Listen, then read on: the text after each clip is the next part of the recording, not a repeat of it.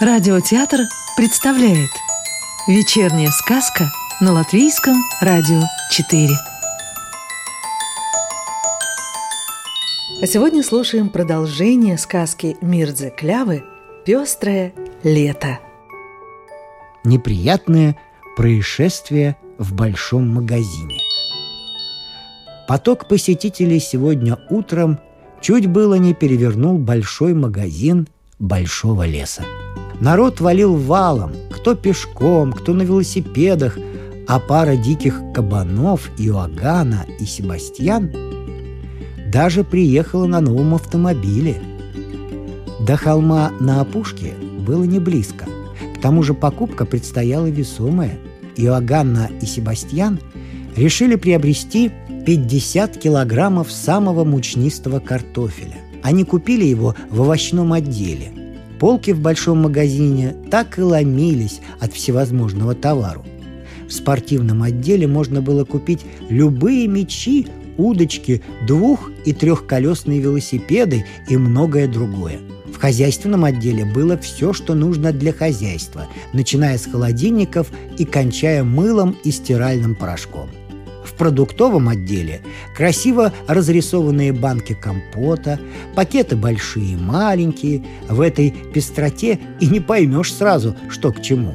Но главным в тот день был отдел готового платья. Именно он привлек многих посетителей. Образовалась довольно длинная очередь.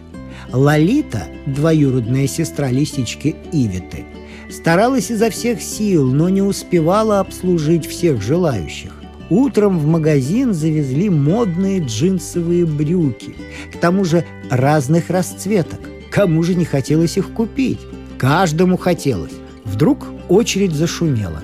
«Вы этому не отпускайте! Не отпускайте ему! Он без очереди!» Нарушитель порядка обнаружился слишком поздно. Чек был выбит, Деньги уплачены, и невежливый покупатель, крепко зажав под мышкой сверток, без оглядки выскочил из магазина с криком «Что, взяли?» Он метнулся через дорогу и исчез в лесу.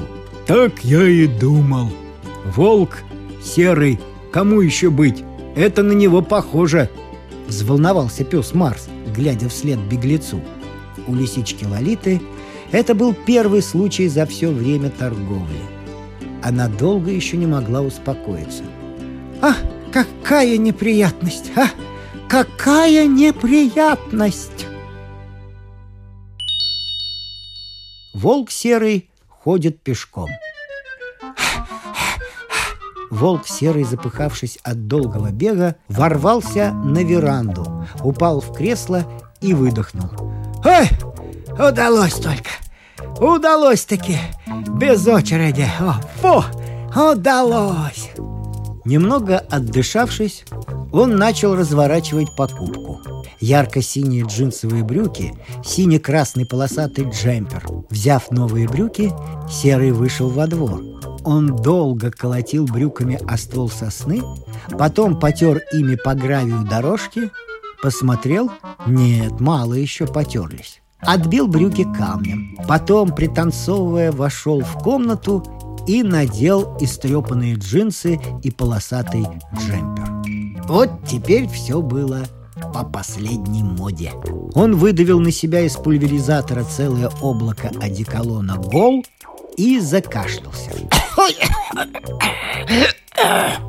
Прокашлившись, Серый подошел к зеркалу – Какое-то время он смотрел на себя, не двигаясь с места, будто прирос к полу. Потом отошел на три шага и уставился снова. Повернулся одним боком, другим и, наконец, признал. «Самому не верится! Да чего ж я красивый!» Присунулся носом к самому стеклу, словно желая пролезть сквозь зеркало. И еще раз убедившись в своей неотразимости, решил. «Это нечестно!» Что я один собой любуюсь. Такую красоту надо видеть всем!» И Серый выскочил из комнаты, чтобы скорее проявить честность, иначе говоря, показаться публике.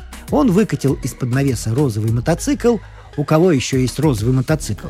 Но ни у кого. Прошлым летом в Большом лесу работали студенты. Так чуть ли каждый второй из них был в розовой рубахе. Хотя волк серый был не особенно высокого мнения о людях, но раз столько молодых мужчин носят розовое, стало быть, этот цвет – признак мужества. И серый решил, будь что будет, надо перекрасить мотоцикл в мужественный цвет. Вы думаете, что так просто? Взял и перекрасил? Ничего подобного – в большом магазине большого леса розовой краски для металла было не достать, как птичьего молока. Возмущенный отсутствием вкуса у тех, кто делает краски, Серый заперся в комнате.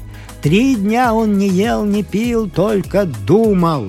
Вечером третьего дня, когда голова уж едва не лопалась от дум, волк выбежал во двор – он прыгал, как кузнечик, и орал своим грубым голосом так громко, что задрожали верхушки деревьев. «Открытие! Самое новейшее открытие!» Наконец, охрипнув от крика, он исчез под навесом, где хранился мотоцикл. Схватив с полки банку с красной краской, он вылил ее содержимое в ведро и долил его двумя банками светло-серой краски. Потом палкой основательно все перемешал и взялся за кисть. Пол леса провоняло ацетоном. Синичка Зузите три дня не могла прочихаться. Эпси! Эпси! Эпси! Но что за тон получился, как у розовых флоксов. Потрясающе! Серый включил мотор — Громкий треск безжалостно разорвал тишину леса. У всех на моторах были глушители, а Серый с великим трудом пристроил усилитель звука.